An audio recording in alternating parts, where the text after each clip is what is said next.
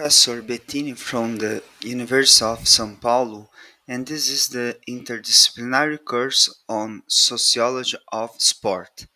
In this four episode series, we'll discuss Brazil in mega sport events. The contradictions of an underdeveloped nations, part 2 the Brazil of the sport mega events.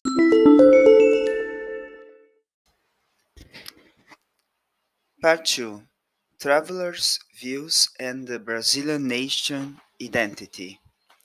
Given this study's focus upon international perspective of Brazil, it is worth clarifying how nation identity can be influenced by the perceptions of foreigners.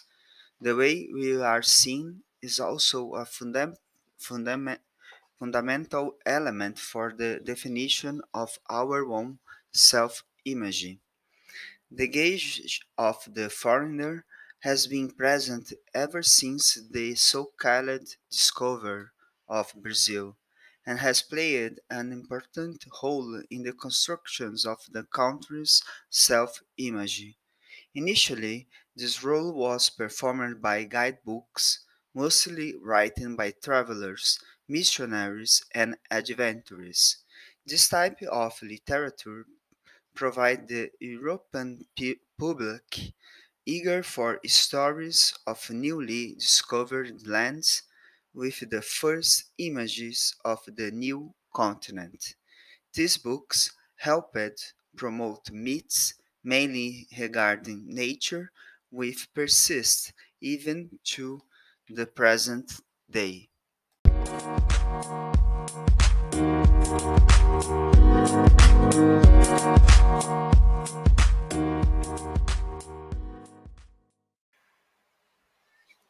Over the course of centuries, these perceptions also operate in a way that contribute to the development of the predom- predominantly European view of the rest of the world. In writing their stories, these adventures can be argued to have contributed to the promotions of prejudice and the establishment of uh, Eurocentric perceptions of the world, marked by the relationship between the colony and the metropolis. These narratives are neither homogeneous or stable, given their basis in a vari- variety of often conflicting perceptions, which changed over the course of time and in relation to each reader's interpretation. In a sense, the process of the constructions of Brazil's national identity continues to the present day.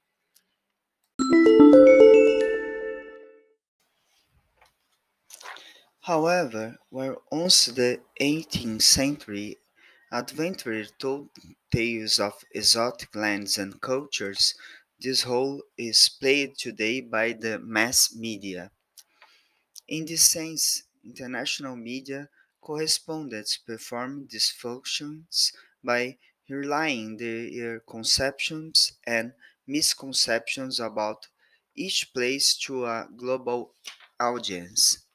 The media can also be said to define representative frames as they act as curators, selecting whether, what, and how happenings are shown and, and, and or presented through their vehicles.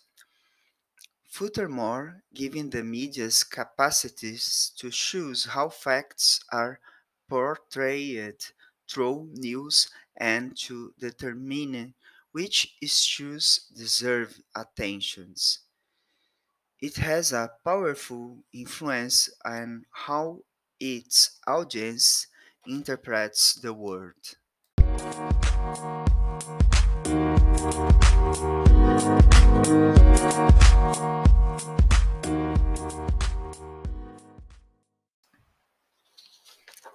The media also relates significance and reality, or rather the facts per se.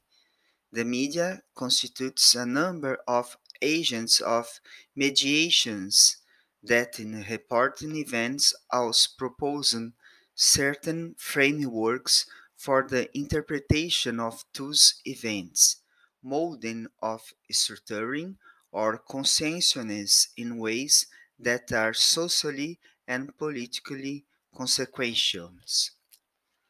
We consider the sport mega events to have represented an important chapter in the formation of the Brazilian self image.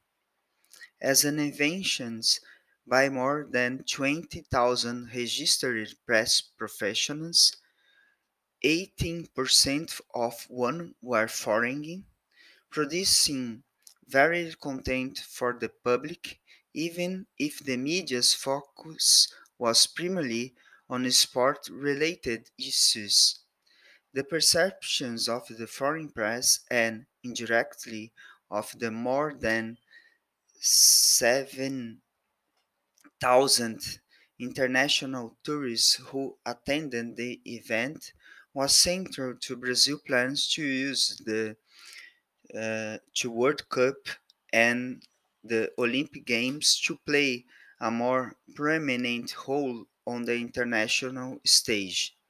The general population also recognized the event as a key moment in which to shape overseas perception of Brazil and in turn the Brazilian self-image.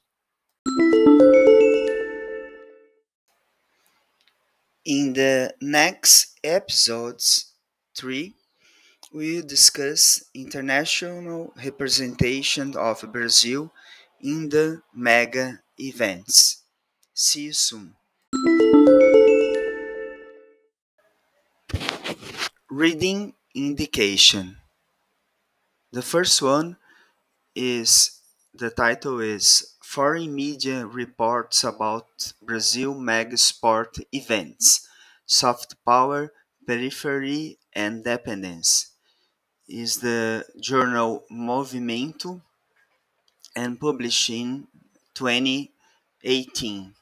Another one is uh, published by Grix, Brannagan, and Houlihan.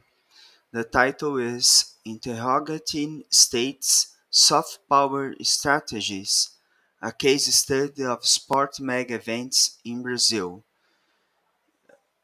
Published in journal Global Society.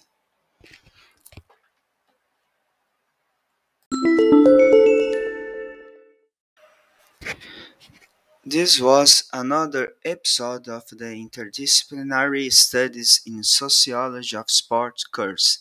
I'm Professor Marco Bettine, and I'll see you in the next episode.